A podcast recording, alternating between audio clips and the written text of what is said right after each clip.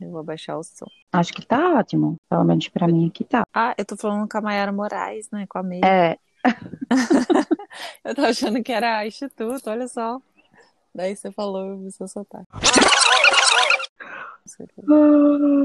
Tá um barulho aí do meu ar-condicionado.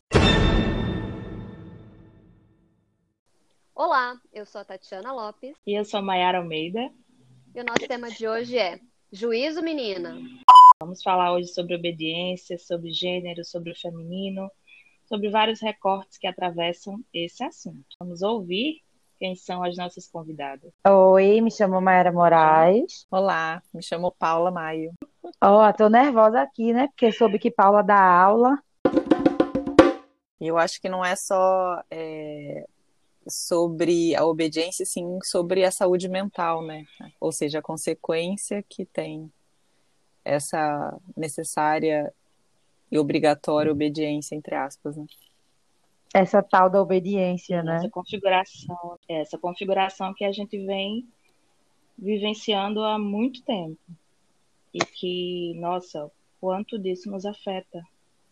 É até difícil Eu... de começar o assunto, né? Porque a gente acho que vive isso é, de uma maneira tão natural, assim, durante a nossa vida, pelo menos posso dizer em primeira pessoa, que eu achava que eu tinha várias é, necessidades de, de papéis específicos e posturas específicas na minha vida, e depois eu fui desconstruindo isso aos poucos, né? É, maneira de sentar, maneira de, de me vestir, de me comportar, todas elas voltadas para para recatada do lar, né?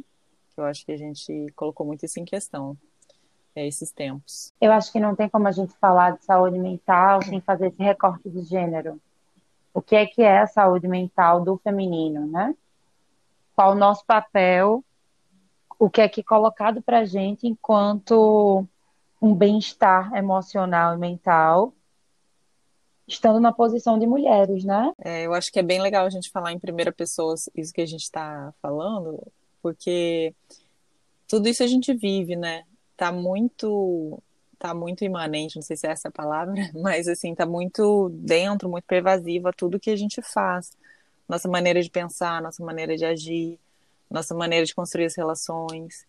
E, e aí, por exemplo, é, a gente fala juízo também, no juízo, menina, no sentido também de juízo, que é essa questão do, do lugar da mente, né? De ter um juízo, de ter um, um certo lugar que, que é racional e que, que, enfim, que não é louco, e aí eu acho que a gente pode abrir para esse lugar. E a gente não, né? Eu, eu, eu sinto que é bem é bem delicado assim quando a gente está na interação com as pessoas de forma geral, mas também é, principalmente quando vem a figura masculina assim dentro de, um, de uma fala, de um diálogo, que geralmente é, o masculino tem o privilégio de ser assim a referência de dominação da nossa sociedade por ser uma sociedade basicamente patriarcal.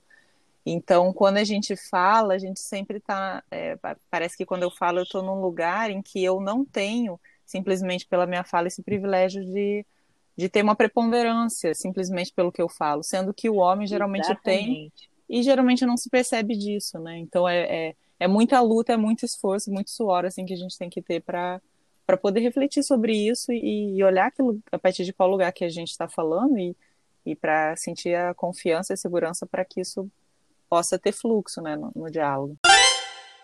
É, eu acolho muito o que você fala, Paula, porque é, eu também sinto isso e, e, me sinto até um pouco desconfortável ou desconfortada para falar sobre o assunto. Parece que a gente não pode, parece que não faz parte do juízo falar sobre isso, né? ter esse lugar de fala quando a gente tem, porque a gente vive ou viveu essa situação por muito tempo. É, eu acho que existe um mito aí, né, de que as mulheres amadurecem mais cedo e de como a gente tem que desconstruir essa frase, porque parece que a gente já nasce, né, com isso.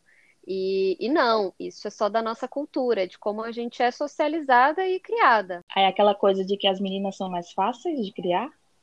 Uhum. Não, acho que não nesse sentido, mas é que dizem, né, que a mulher amadurece mais rápido, porque homem é tudo moleque, homem, né, mas é porque existe sempre essa coisa pairando de que você tem que pensar no que você faz. Menina se comporta desse jeito, menina tem que ser obediente, menina tem que ser isso, menina tem que ser aquilo. Então, vão nos colocando responsabilidades. A gente já vai é, aprendendo a arrumar a casa, a cuidar da boneca. E é por isso que a gente amadurece mais rápido, não porque a gente nasceu com uma predisposição, mas a forma como nós somos socializadas e ensinadas é que faz com que isso aconteça. Sim. Os hábitos que nos impõem, né, durante toda a vida. Isso, e aí esse, esse tema, né, juízo menina, como esse imperativo, fica nesse lugar de que a gente precisa estar sempre caminhando com o juízo e que inclusive quando a gente quer falar sobre determinados assuntos, a gente, o nosso juízo é colocado à prova, né? Assim, faltou o juízo. Tá uhum. falando sobre isso, tá, tá desajuizada. Tá louca, é o vulgo louca, né? Quando a mulher, ela eu, né, vou colocar, vou colocar na primeira pessoa, quando eu quero falar sobre um assunto que eu sei que me compete, e o outro vai e questiona. Às vezes você não tem propriedade para falar. Por que você está falando isso? Está louca de falar sobre isso? Porque tá sempre nesse campo de que é isso, é, né? Que é o outro que tem, né? Que o outro é. homem, né? Que tem propriedade para falar do que bem, do que ele bem entende, do que é conveniente ou não para ele. E a gente só tem acesso a algumas coisas, né? É, é da gente estar tá nesse lugar de, de não autorização para falar de alguns assuntos, porque nos falta juízo se a gente entra em algumas em alguns espaços, né? E, e esses espaços são ocupados por, por esses homens que têm propriedade, que têm autoriz se autorizam de falar. Inclusive eu e Paula, quando a gente estava discutindo esse tema, é, a gente ficou nesse lugar, um pouco assim de o que é que a gente vai trazer, como é que a gente pode mostrar de uma forma que seja produtiva. E, e eu questionei, eu até falei, Paula, mas a gente está falando como se a gente não tivesse propriedade para falar de, tema que, de um tema que nos uhum. atravessa. Eu acho interessante o que você coloca, né? Porque daí chamam a gente de louca. Como a gente está falando aqui de saúde mental, em qualquer momento que a mulher se coloca, a saúde mental dela é questionada. Né? E às vezes, quando um homem se excede, ninguém questiona a saúde mental dele vão dizer que foi uma consequência, dar alguma justificativa, porque ele ficou nervoso, porque alguém fez alguma coisa e tal, mas ninguém questiona a capacidade mental dele, né? Sim. Eu acho que não, não só não questiona a capacidade mental, mas emocional, porque assim os homens eles são entendidos é, de que como, né, como até a Tatiana estava comentando, ah, os homens demoram são mais moleques, demoram mais para amadurecer e as mulheres, né, não, as mulheres amadurecem cedo e por isso tem mais responsabilidade. Então, é desresponsabilizado dos homens é, essa responsabilidade emocional mesmo, né? Com, com o que ele fala, com o que ele sente, né? E, e com como ele age com a gente e com qualquer outro tipo de ser humano, né? Não só mulheres, mas os homens também. O juízo, né? Aham, exatamente. Aí, aí fica é, essa questão de meninos que realmente isso é, é, introduzido na cultura, né, de que os meninos são bem justificados de serem como são, assim, no sentido de, de não ter responsabilidade, de, uh, de serem viris, isso até entra um pouco no que a gente falou da, no outro podcast, né, masculinidade tóxica, porque acaba que é, tem essa justificativa social, né, então, social, cultural, de que eles podem, eles têm essa permissão, acho que essa é a palavra, permissão para poder é, ser do jeito que são, né? Nesse sentido de uh, qualquer comportamento que tenha, que eles achem que, que, que, são validados por si próprios, né? E não, e não por uma questão Sim. lógica, por uma questão humana, né? E outros valores que a gente aqui não, né, não entra em questão numa situação de violência, por exemplo. Sim, e e como o inconsciente coletivo ele nos faz acreditar que o homem vai nos ajuizar. Por exemplo, o homem, a mulher precisa casar, a mulher precisa ter um parceiro. Por quê? Né? Será que é porque esse homem que detém esse saber, esse juízo? E, e, e existem esses mecanismos né, que vão colocando a gente à margem, porque na, na, no sentido profissional, por exemplo, é, diz que tem cargos e funções que as mulheres não podem ocupar porque são emocionalmente instáveis, né? Cargos que precisam de uma postura firme ou de uma postura assertiva que julgam que as mulheres não podem é, exercer. Porque. E, e, ah, tá de TPM. É, exatamente. Ah, tá, tá TPM, é muito, é muito afetiva, é muito sensível, como é que vai conseguir demitir alguém dentro de uma instituição se se envolve emocionalmente, né? Uhum. E vai colocando isso como, como capas que vão nos vestindo. E a gente acaba que vai vestindo também por estar nessa condição, né? De, de sendo incutida aí socialmente, a gente vai acreditando em alguns pontos e a gente vai vestindo e vão nos vestindo dizendo que a gente está sempre nesse lugar de de um ser instável, né? De um sujeito que não consegue controlar as emoções, que surta, né? É a mulher que surta, que pira, que dá pique. violenta.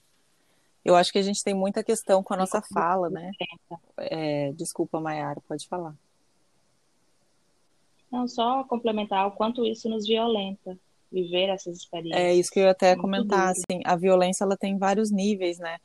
É, por exemplo, a fala é um lugar que eu acho que a mulher, ela por muito tempo ficou encarcerada ou, ou silenciada, engessada. É, é, por exemplo, até assim, essa nossa dificuldade de falar sobre esse tema, que ele acaba que é algo que parece que a gente precisa aprender, tá na nossa cartilha, ele gera assim um mal-estar para trazê-lo, uma seriedade assim que talvez uma seriedade no sentido assim, é difícil a gente se soltar para falar disso, porque tem muitas, muitos bloqueios, né, sociais, culturais, históricos, desde a época da caça às bruxas, que mulheres que eram curandeiras, terapeutas, médicas, enfermeiras de hoje em dia, elas eram silenciadas e aí eram vistas como bruxas e jogadas na fogueira.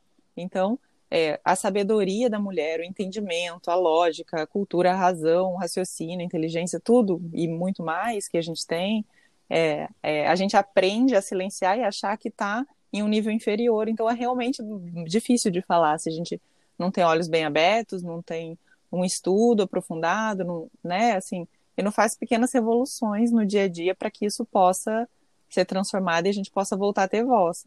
Até a nossa agressividade ela é, ela é reprimida, porque a gente não pode ser agressivo. Então, é, a agressividade é natural né, no ser humano, não é necessariamente violência. Só que a nossa agressividade volta para dentro e a gente às vezes chora em vez de, de demonstrar um, uma agressividade assim natural que pode levar a outras coisas, criatividade, é, autorrespeito, né? Assim, respeito nas relações também, enfim.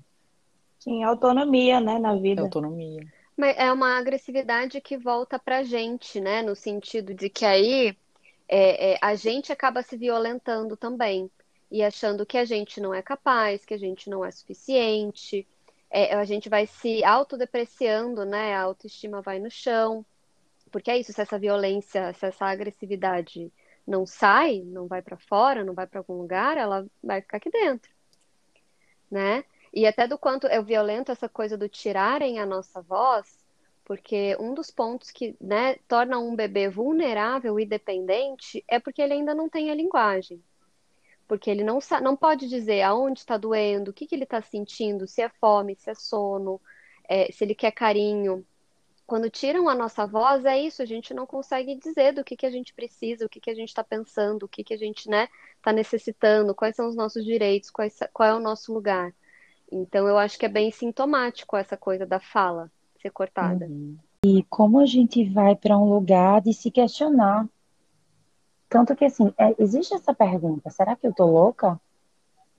Quando, como a gente duvida daquilo que a gente vê, porque tem um outro que diz que não é a verdade, como a gente duvida daquilo que a gente sabe que a gente é, quando tem um outro que diz que a gente não é capaz, e a gente cai nessa rede de realmente se questionar: será que eu tô louca?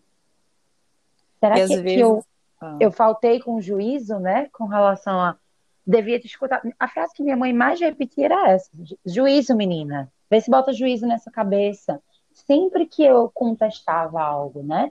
Sempre que, que era assim, não, mas por quê? Vamos pensar nisso aqui, porque, ah, porque assim, porque disseram que era, disseram quem, né? E, e, e aí, acho que quando a gente vem com essa coisa do feminismo hoje, as pessoas tendem a falar isso também, assim, ah, mas o feminismo quer, quer problematizar tudo quer contestar tudo, tem necessidade para isso, tem necessidade desse, desse radicalismo todo, já colocando a gente num lugar de assim, é, como se a gente estivesse forçando algo, né? Como se a gente estivesse exagerando. E volta para esse silenciamento, assim, se o outro diz que o que eu estou falando é exagero, quem que é ele para dizer do que eu sinto? Quem sinto sou eu, né? Exatamente. E você falou, quando, quando acho que assim, tem dois pontos. Quando a gente fala a gente, eu acho que a gente está falando em coletivos, né? Que daí seria né, no plural. Uhum. É, e a gente está falando do, do movimento feminista, por exemplo, que é, é necessário que as mulheres se unam para a gente poder criar uma voz.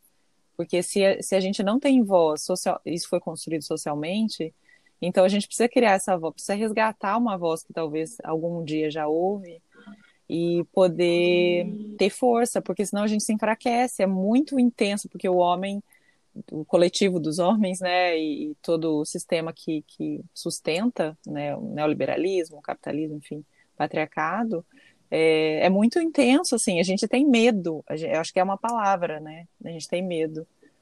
E o outro ponto é, assim, a partir disso que a tua mãe fala, ou que a minha mãe, a minha mãe acho que não, não, não sei se era assim, nesse sentido, né, acho que cada família tem uma história, mas isso que falam, que a gente, é, você vê que as nossas mães acabam reproduzindo, né, mas o que, o que se traz como um silenciamento, de alguma maneira, a nossa beleza, a nossa voz, a nossa qualidade, a nossa criatividade, as nossas singularidades, né, é, vem muito como esse lugar que a gente acaba aprendendo a, habitar. Então, se, a, se ela fala que a gente perdeu o juízo, será que a gente vai, no próximo momento, de tanto ouvir isso, conseguir se sentir né, seguro o suficiente para falar e acreditar naquilo que a gente está falando, que é da nossa experiência, ou a gente começa a acreditar que a gente perdeu o juízo. E como é que, como é que a gente vai, é uma nova, a gente vai ter uma base que se aliena do que a gente realmente é, né? A gente começa a achar que a gente é louca, que a gente não tem juízo e que e talvez até agir a partir de um, um sentido de confusão, sabe? Agir buscando relacionamentos abusivos, é, né, fazendo agressões contra o nosso próprio corpo para lidar com situações que a gente não consegue falar, né, verbalizar, simbolizar, né, que é no diálogo. Então eu acho que isso que é bem grave. Assim. É, é, realmente é muito grave e tanto é que as mulheres chegam na análise, muitas mulheres inclusive, devastadas com relação à própria autoestima, por conta dessa construção e muito forte. É, porque eu acho que essa obediência ela foi atrelada ao amor para nós. Uhum. Então é isso, se você não for obediente, a mamãe não vai mais gostar de você, o papai não vai gostar de você. Se você não for uma mulher obediente, como que você vai arranjar um namorado? Que homem que vai gostar de você? Que homem que vai querer ficar com você? Eu vejo muitas pacientes relatando isso, medo de se colocar e de perder a aceitação. Exatamente. De não quererem gerar conflito, de não quererem, Sim. né, gerar uma discussão, que vivem pedindo desculpa por tudo, que falam baixo e tal, porque a gente tem medo de perder o amor. É, que é isso que eu falei no início, como se o outro fosse nos ajuizar, principalmente o masculino, né? E aí geram uhum. as situações que a gente tá, tinha até pensado num primeiro momento falar sobre, que são as, as, questões de saúde mental, né? Que não sei se essa palavra cabe bem, mas é, os sintomas, né? As depressões, é, enfim, transtornos de ansiedade e etc. Por aí vai, né? Que a maioria, por exemplo, das depressões são as, as mulheres. Eu estava vendo no, na OMS, né, Organização Mundial de Saúde, que entre três pessoas em depressão, duas são mulheres, né? Ou assim, talvez essa proporção seja até maior. É, mas com certeza uns três quartos assim são de mulheres e aí a gente é, a tendência social é trazer isso para o lado do âmbito biológico, dizer que as mulheres têm hormônios, né, né como a gente estava dizendo, TPM, que são mais isso, sensíveis, dos, né? dos hormônios da gente. Ou até estava lembrando daquele livro muito conhecido, Os Homens São de Marte, as Mulheres São de Vênus, dizendo que, a, que o homem tem um cérebro isso, a mulher tem um cérebro aquilo, e aí que por isso nós, mulheres, né, enfim, aquele discurso todo biológico que, que tira né, essa questão social e cultural que é tão intensa e que realmente é determinante, basicamente determinante dessas questões psíquicas, né? Como estresse, insônia, sobrecarga de trabalho doméstico e, e ganho, ganha menos que o homem, às vezes está sozinho, tem que dar conta de um monte de coisa e se sente incapaz, impotente, né? Porque a demanda é absurda, assim. Exatamente desse recorte de gênero que eu vinha pensando.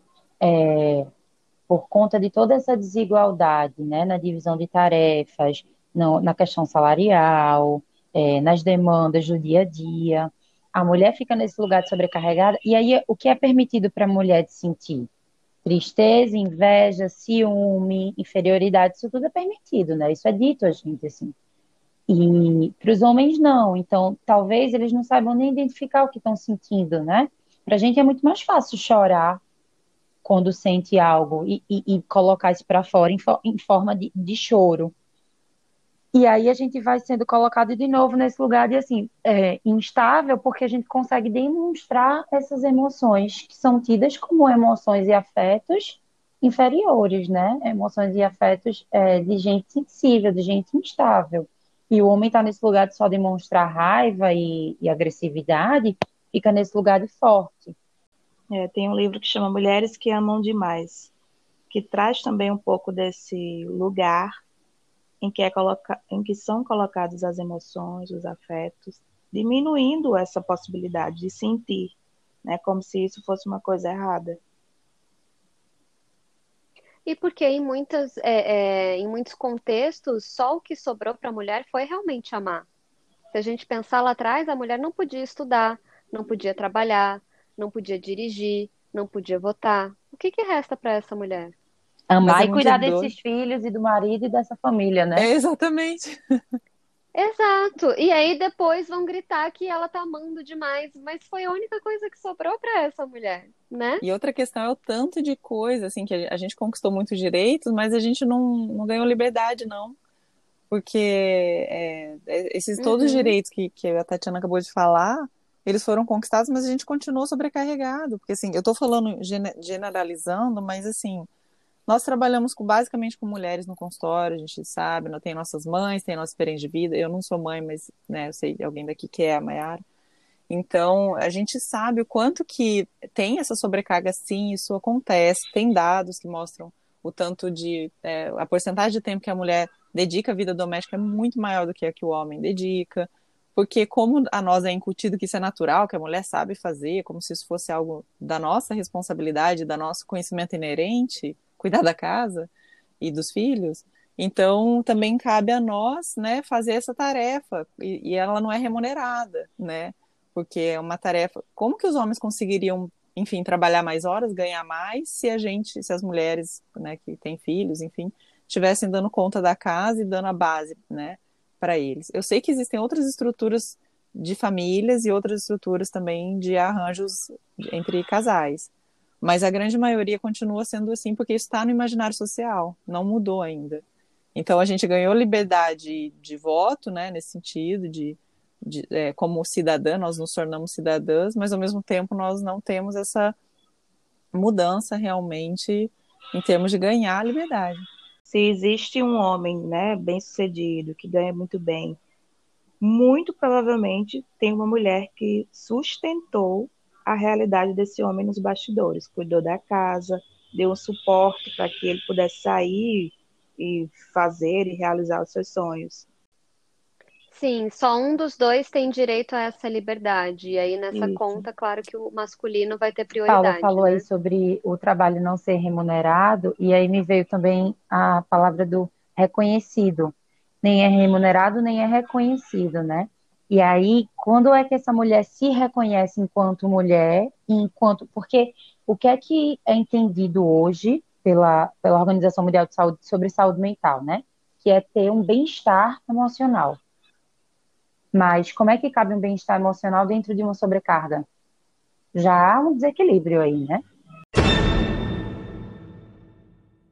Porque se a mulher vive dentro de casa, tomada pelos trabalhos domésticos que são inúmeros, em que momento ela vai cuidar da saúde psíquica, da saúde física, ter um tempo para fazer rituais, se relacionar com as pessoas, poder sair com as amigas. Eu não vejo espaço para isso quando a gente fala sobre trabalhos domésticos, por exemplo. E eu estava lendo um texto que dizia assim, numa pesquisa que eles fizeram, né, entre, entre os dois gêneros, é, quem é que tinha mais transtorno tido como comum, transtorno mental comum é, entre homens e mulheres. E as mulheres ganharam, assim, de lavada. E aí eles, eles questionaram um sintoma, é, entre aspas, que as mulheres trouxeram que os homens nem citaram, que era o choro sem motivo.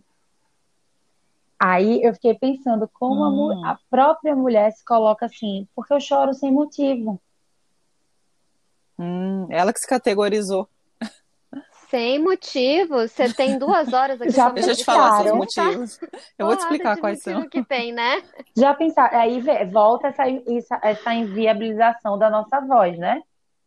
Não, não sabe nem dizer o que é que É, tá ali exatamente. que a faz chorar. É sem motivo porque Mas é porque isso tudo foi vendido como normal, né? Não vendem isso como disfuncional. Então a gente também acaba não vendo isso como disfuncional. achei muito importante tu falar do, do disfuncional, porque aí, é aí tá o pulo do gato, né? A gente vai entender saúde mental ou vai ter um conhecimento sobre isso quando tá num quadro depressivo já. A mulher só vai Uhum. ser vista como alguém que tá ali num, num adoecimento quando precisa de um psiquiatra. Quando o caso estiver bem grave, né? Se essa mulher também tiver um acesso fácil Exatamente. O caso bem grave de um caso de surto, né? Que é isso, aí surtou. Ah, surtou, ninguém sabe que danado foi que Isso. aconteceu, que essa mulher surtou. Tá lá, todas as violências veladas, né? Desequilibrada. É, e sai de desequilibrada, exatamente. Fraca. Aí volta pra esse lugar, assim, sexo frágil. Ah, não dá conta, vê. Não deu conta e surtou. Não tem juízo. Gente, eu fiquei pensando aqui, né? Que, que a gente podia sub- subverter essa frase, tipo, tenha juízo, menina. Sabe? Pensar uma outra frase, assim, tipo. é, Eu acho que não tem que ter frase. Eu acho que qualquer É. frase vai ser o imperativo. E eu acho que o problema é o Uhum, imperativo, são as caixinhas, Mas eu pensei né? nesse sentido de liberação, sabe? Tipo, fala, menina. Tipo, fala, sabe? Aham. Coragem, menina. A gente Não. estava conversando antes e falando sobre o, sobre o título e pensando que tem duas umas possibilidades, né? Tem esse imperativo juízo menina e tem assim, segura o juízo, porque a gente muitas vezes é nesse lugar que a gente fica, né? De segurar mesmo ali para não sair de si diante de situações que são pavorosas, né? Eu acho que, assim, para além do. A gente não tem que realmente criar mais uma caixa para além daquelas que a gente já tem, que são muitas, né? E às vezes eu tenho até a sensação de que realmente a gente precisa se pensar dentro de uma caixa para que a gente não revele nosso potencial, né? Mas realmente é importante a gente ficar de olhos atentos, É. né? Trazer esse olhar bem, bem minucioso para cada situação que a gente vive e até buscar assim um, um certo equilíbrio, porque eu acho que a violência também não é uma resposta, né, para situações que vêm pra gente, enfim, que eu acho que uma das que mais me irritam, por exemplo, é, é homem tentando falar aquilo que ele acha sem que ele consiga reconhecer o lugar de fala dele, sabe?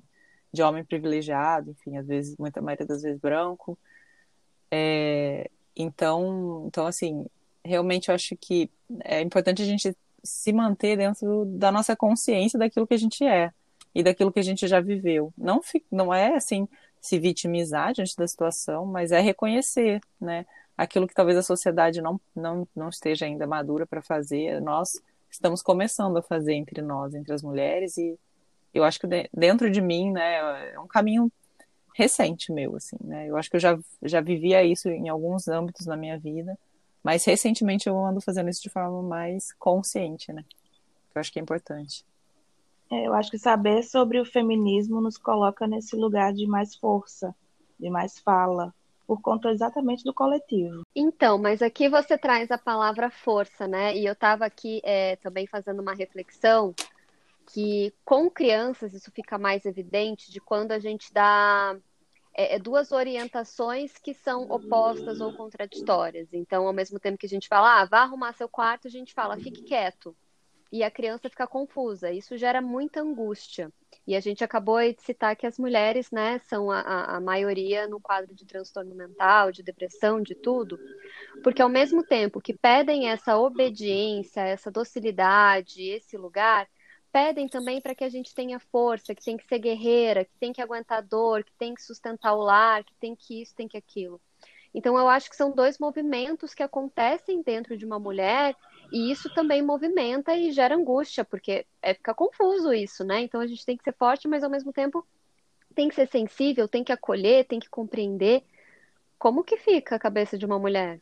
Por isso que eu falei do, do cuidado do juízo, né? Que eu acho que essa, esse bem-estar, a gente precisa estar atenta para esse bem-estar, atenta às nossas sensações, os nossos afetos, as nossas emoções. Mas aí que tá, quando dizem, né, que a gente tem que ser forte, que a gente tem que Uhum. aguentar, tiram isso da gente. Tiram esse, esse lugar de, de acolhimento, né? Que a gente nem encontra fora e quando vai conseguir encontrar dentro, também fica nesse questionamento de será que estou acolhendo muito ou pouco, né? Será que agora nesse momento eu deveria acolher minha dor é. ou eu deveria dar a volta por cima? Ou dou a prioridade à dor do outro, né? Do filho, do marido. Não, eu estou aqui sobrecarregada, mas enfim, esse outro é mais importante, né? Vou engolir a minha dor para dar conta da dor do outro. A gente tem muito esse lugar de cuidado, né? Que é um cuidado externo. Totalmente externo, é. Sempre. Quando é vezes... voltado para o interno, é visto, muitas vezes é visto como uma, uma certa arrogância, né? Um é egoísmo. egoísmo. E o cuidado que é esperado uhum. de nós qual é? Eu acho que basicamente Isso. da beleza, né? De ter que ser um padrão então, é, no, nosso autocuidado ele está sempre muito ligado ao que também ainda seria uma reprodução de um padrão estético. É, e o que ainda continua exterior, para... né? O que ainda continua para um outro. É para agradar um outro, para ser bonito a um outro, para ser agradável a um outro. Eu fiquei a viajando tá quando vocês falaram de força movimento. também, porque eu acho que a força ela é muito além assim da força, né, de, de ter gana, de ter coragem, de ser guerreiro. Eu acho que a força aqui tem a ver até com uma vitalidade, sabe? porque a gente se esvazia quando a gente é violentada. Eu acho que juízo menino é uma violentação, sabe? É claro que né, não, não, não é errado quando uma mãe se preocupa com alguma coisa que a gente possa fazer, que a gente ainda não está pronta para dar conta, né, de uma situação externa, não sei. Mas quando é no sentido de silenciar ou de reduzir, uhum. de enfraquecer, eu acho que esse enfraquecimento tem muito mais a ver com essa vitalidade, assim, com essa falta de, de vontade, motivação, para viver, para ser feliz, para se permitir. Eu acho que a força nesse sentido eu viajei nisso, assim. É, mas eu vejo esse juízo, menina, como uma responsabilização. Tenha juízo você, porque lá fora o mundo não tem tanto juízo assim. Hum. Explique melhor isso. e não tem, e não De que tem a mulher mesmo. tem que ter o discernimento de que assim é você que tem que ter o juízo e que tem que fazer as suas escolhas, porque pode dar errado, e se der uhum. errado, a culpa vai ser sua que não teve juízo. Né? Por que, que você deu trela para aquele cara? O que, que você estava fazendo na rua essa hora? Eu te disse para voltar ah. cedo. Por que, que você não pensou? É, eu acho que é um aviso e uma já responsabilização Já um aviso e uma cobrança, prévia. né? Não volte para casa sem é não volte para casa sem juízo tipo tenha juízo no caminho porque senão quando você voltar a gente não se responsabiliza é você que tem que se responsabilizar por si. Então, onde é que você estava com juízo quando tomou aquela decisão né? Por isso que eu acho muito pesado e muito Total, violento. concordo. Então a gente acaba fazendo aqui uma denúncia né Você veja, são duas palavras, né? Uma frase uhum. pequena, mas que tem tanto embutido E você sabe que aí. eu queria fazer uma piada sem graça? eu nasci com três dentes do siso, ou seja, eu tenho um juízo a menos. não é o dente do juízo? E eu não sei você, mas eu então também, já arranquei todos também, os juízos que eu tinha. Acabou tudo. já não tinha restou só três, nada. Só as surtadas Só. online. Mas, gente, ó, isso aqui, né, das surtadas online. Eu sempre fui uma criança que eu não ouvi muito essas frases, porque eu era muito tímida, eu era introspectiva, eu era na minha. Eu fui uma criança que, assim, realmente acho que não dei muito trabalho para os meus pais. É, então, eu não ouvia essas coisas como imperativo nem como um pedido, mas eu ouvia no sentido de um reforço, sabe? Ai, ela é muito obediente, ela não dá trabalho, ela é tranquila, ela é isso. Então, continue assim, né? Você é amada por isso. E eu sei que em algum momento aí, no início da fase adulta, eu comecei a ser mais questionadora e eu posso dizer que talvez hoje Olha. eu seja a ovelha negra e, da família. E, tem, e fiquei pensando como também tem, quando tu estava hum. falando, né, Tati, disso da, de ser já um, um, imperativo e uma cobrança, quando colocam assim, ah, mas minha filha tem muito juízo, tenho certeza que ela vai pelo caminho certo. Um troféu. Que peso é, que Não, já peso. traz uma carga aí, né? É, eu senti muito esse peso. Eu era mais responsável das minhas amigas. Eu nunca bebi demais, eu nunca fiz nada, porque, enfim, eu carregava esse peso. ah, não, você vai com a Tati? Não, ah, isso eu ótimo, vivia também. Nada vai acontecer. algumas amigas minhas é, falavam assim: vai pedir para minha mãe, porque se você pedir, ela deixa. E isso realmente acontecia. É. E assim, e eu me achava sucesso, né, por conta disso. Só que, na verdade, eu estava me colocando num lugar de muitas vezes não me divertir porque eu tinha que ficar atenta Uhum. à filha dos Nossa, outros. quanto que cada um internalizou isso do juízo, né? Exato, não só Que assim, coisa. né? Eu É. era desajuizada mesmo, apesar de ter os sisos todos aqui. Assim, eu era tímida e, e, Uhum. e também responsável, sabe? Eu nunca deixei de fazer minhas bagunças, assim, mas eu também não era que ficava cuidando de todo mundo no rolê, não, mas é, sempre fui muito responsável, assim, com as minhas coisas. E sempre fui muito quietinha. Era muito difícil eu responder, entrar em embate, falar aquilo que eu pensava, ou acreditar até, por justamente ter internalizado de que eu não sabia tanto assim, sabe? Eu tinha algum, em alguns momentos até eu brincava sobre a minha pessoa, sabe? Assim, fazia piada sobre mim mesma. Mas eu acho que não era num sentido tão positivo, assim. E para diminuir mesmo, né, a mim mesma. E aí, com o tempo, eu fui percebendo que eu fazia esse movimento e parei com isso. E hoje eu consigo, inclusive, falar mais. Falar mais o que eu penso e, e validar mais as minhas opiniões. Não a partir do que o outro reconhece ou não. É claro que ainda tem a insegurança, porque, enfim, são anos de construção desse silenciamento, mas é, não só pessoal e familiar, mas histórico. O discurso que me passam sobre a minha história infância é que eu era muito obediente, só que eu não tenho lembranças disso. Pelo contrário, eu tenho lembranças de que eu subi em árvore, de que eu fui atropelada por uma bicicleta, de que eu corria na rua, de que eu, sabe, fazia atropelado por uma bicicleta é ótimo, mas é verdade. Né, Eu, eu já, já passei por isso. Então, assim, eu não, eu não lembro, eu não lembro que eu tinha esse comportamento de tão obediente, mas eu, mas eu sempre ouvia os adultos dizerem uns para os outros: ah, ela é muito obediente, porque isso precisava acontecer, talvez, no discurso ali naquela época, Hum. embora talvez eu não fosse. E tudo bem não fazer É muito tudo que era saudável, pedido, né? Fazer, E com- não fazer tudo. Como esse discurso Sim. pode ficar também como esse imperativo velado, né, Mai? De olha como ela é obediente, para vocês se agarrando Isso. nesse semblante, né? E, e querer vestir isso. É bom, eu acho que é isso, assim, juízo que diga respeito a si mesma, né? Seu juízo de valor, de acordo com o que você se sente bem e que aquilo que você se trabalha e se questiona, e não de uma forma imperativa que venha do outro. De uma forma castrada, né? E aí, Que lhe arranque todas as suas possibilidades de, de crescer, de ser criativo, enfim, de se permitir. e quando o juízo estiver muito pesado, se colocar essa frase no, no interrogatório, assim, como uma interrogação, na verdade. Juízo, menina? Bom, meninas, então assim encerramos, né, esse episódio que fluiu, hein? É, convido aqui os nossos ouvintes a acompanharem a gente. Toda terça-feira sai episódio novo às 10 da manhã. Temos lá as nossas redes sociais, arroba afteranálise, o Twitter e o Instagram, que vocês podem deixar sugestões de tema ou dizer com o que, que vocês se identificaram desse episódio.